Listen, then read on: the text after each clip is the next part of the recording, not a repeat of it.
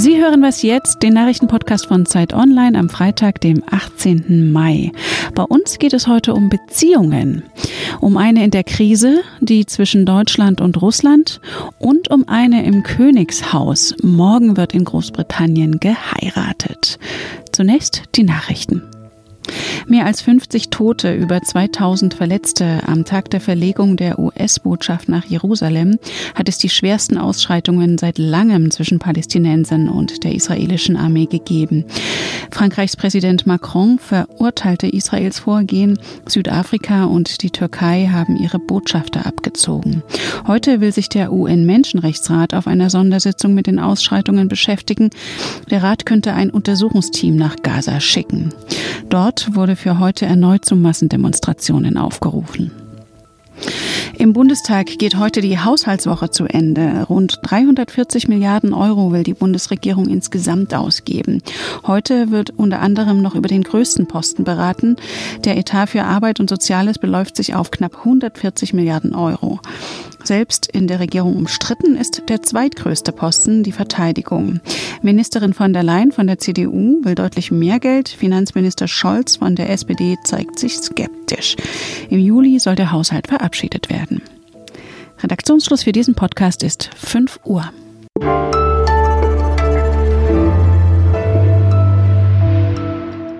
Ich bin Rita Lauter. Hallo. Miteinander können sie nicht so richtig, ohne einander aber auch nicht. Bundeskanzlerin Angela Merkel besucht heute Russlands Präsident Wladimir Putin in Sotschi.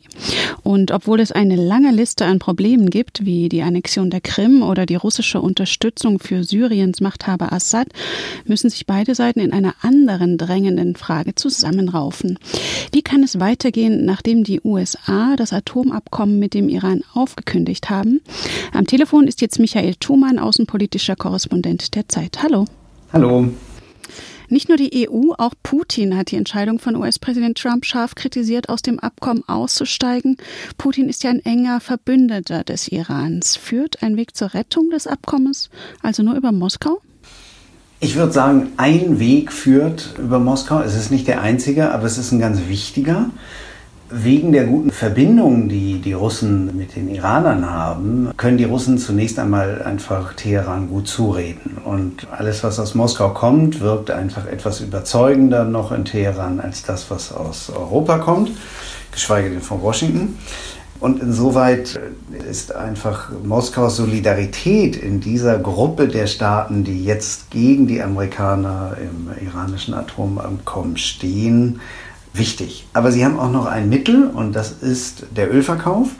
Russland kauft im geringeren Maße Öl von Iran und der Ölverkauf ist aber das, womit Iran überhaupt im Wesentlichen Geld macht. Und Russland könnte diese Käufe sogar noch erhöhen. Das heißt also, in diesem Bereich können sie Iran sehr helfen und das Interesse Irans im Abkommen zu bleiben stärken. Europa ist also gut äh, beraten, sich in dieser Frage an Russland zu halten, wenn das Abkommen noch eine Chance haben soll. Wie schätzt du das ein? Lässt sich das Putin teuer abkaufen, etwa indem er ein Ende der Wirtschaftssanktionen fordert? Das glaube ich gar nicht, weil also das russische Eigeninteresse, dass Iran in diesem Abkommen bleibt, ist selbst ziemlich groß. Für die Russen ist es auch nicht angenehm, wenn sie südlich noch eine weitere neue Atommacht haben. Und sie mussten sowieso schon vor Jahren zusehen, wie Pakistan zur Atommacht wuchs. Also es gibt da durchaus ein russisches Eigeninteresse. Deshalb haben sie beim Abschluss und bei der Verhandlung dieses Abkommens auch immer sehr konstruktiv mitgewirkt, auch in den Krisenzeiten 2014, 2015, als sich der Westen um die Krim stritt. In der Vereinbarung mit Iran haben die Russen alles mitgetragen. Auch um Energiepolitik soll es bei dem Treffen von Merkel und Putin heute gehen, insbesondere um die umstrittene Gaspipeline Nord Stream 2. Viele osteuropäische Länder sehen eine direkte Pipeline zwischen Deutschland und Russland kritisch. Kann die Bundesrepublik darüber einfach hinweggehen? Ja, das kann sie eben nicht. Das ist leider so eins der Kuckuckseier, die noch Gerhard Schröder als Bundeskanzler der jetzigen Regierung ins Nest gelegt hat. Ähm, allerdings hat diese Regierung auch die Sachen einfach weiterlaufen lassen und jetzt sind sie halt in dem Riesenproblem, dass sie einerseits die Nord Stream Pipeline durch die Ostsee wollen und auf der anderen Seite damit aber in Konflikt geraten mit der EU-Kommission, mit diversen EU-Partnerländern, vor allem Polen.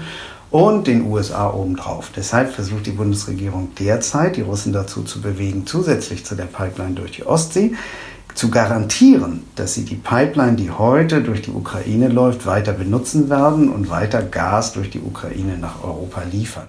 Vielen Dank, Michael Thumann. Gerne.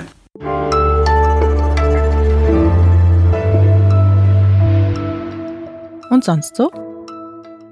Grauer Parkplatz gegen Sonnenterrasse mit Gemüsebeet. Ein guter Tausch, dachten sich ein Architekt und die Stadt Den Haag.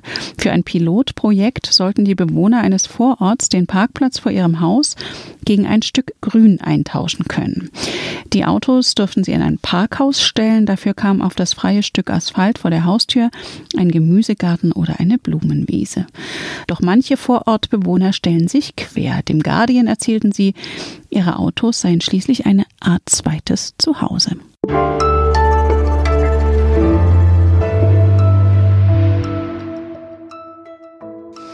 Keine Angst, jetzt kommt kein Klatsch und Tratsch, ob der Vater der Braut nun zur Royal Wedding von Prinz Harry mit Meghan Markle kommt oder nicht. Nein, es geht um Identifikation und Einigkeit.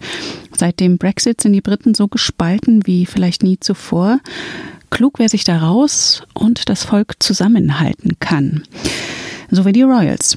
Vor der großen Hochzeit morgen hat Hohe Femme in Großbritannien recherchiert. Sie ist jetzt bei mir im Studio. Hallo. Hallo. Rui, du beschreibst in deinem Text die Zerrissenheit des Landes. Wo ist sie dir am eindrucksvollsten begegnet? Einer meiner Gesprächspartner war ein legendärer Spin-Doktor, der für Tony Blair gearbeitet hat. Alistair Campbell, ein Mann der politischen Klasse und einer der Anführer der Anti-Brexit-Bewegung. Er findet, dass das Referendum auf Lügen basiert hat und deswegen eigentlich illegitim ist. Und er will, dass die Menschen nochmal darüber abstimmen dürfen, wenn es denn endlich einen Deal zwischen London und Brüssel gibt. Man merkt, dass die Risse durch die gesamte politische Klasse gehen, aber auch durch Firmen und durch einzelne Familien sogar. Und wie schaffen es nun die Royals, die ja allein schon wegen der Kosten und des eher symbolischen Nutzens ja ganz schön umstritten sind, diese Spaltung zu überwinden? Das Resultat des Referendums war, dass zwei Teile von Großbritannien für Leave gestimmt haben, England und Wales, und zwei Teile haben dagegen gestimmt, nämlich Schottland und Nordirland. Das heißt, das Land ist tatsächlich davon bedroht, möglicherweise zu zerfallen in vier Teile. Und die Queen ist die einzige Institution, die noch in allen vier Teilen des Landes respektiert wird.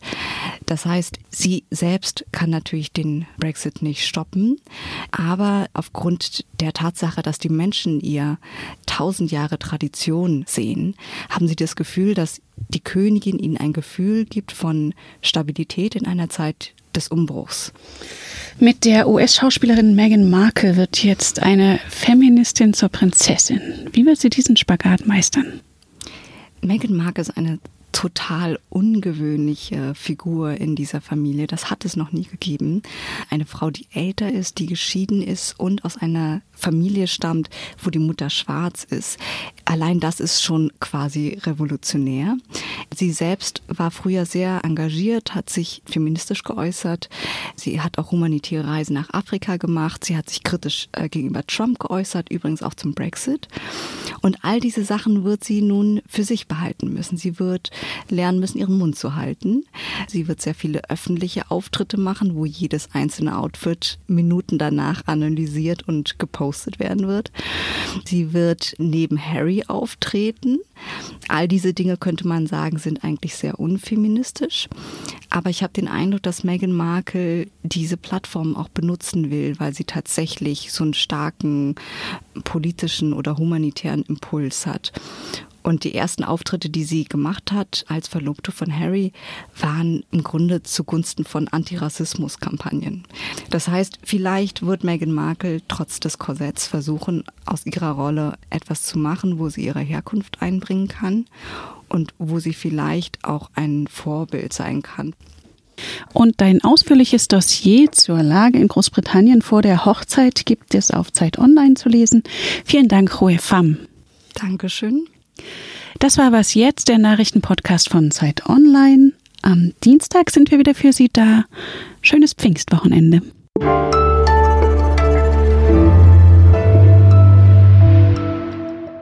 hast zur Vorbereitung auf morgen The Crown gebinged? The Crown habe ich sowieso schon lange gesehen. Sie hat überhaupt erst mein Interesse an der Monarchie geweckt.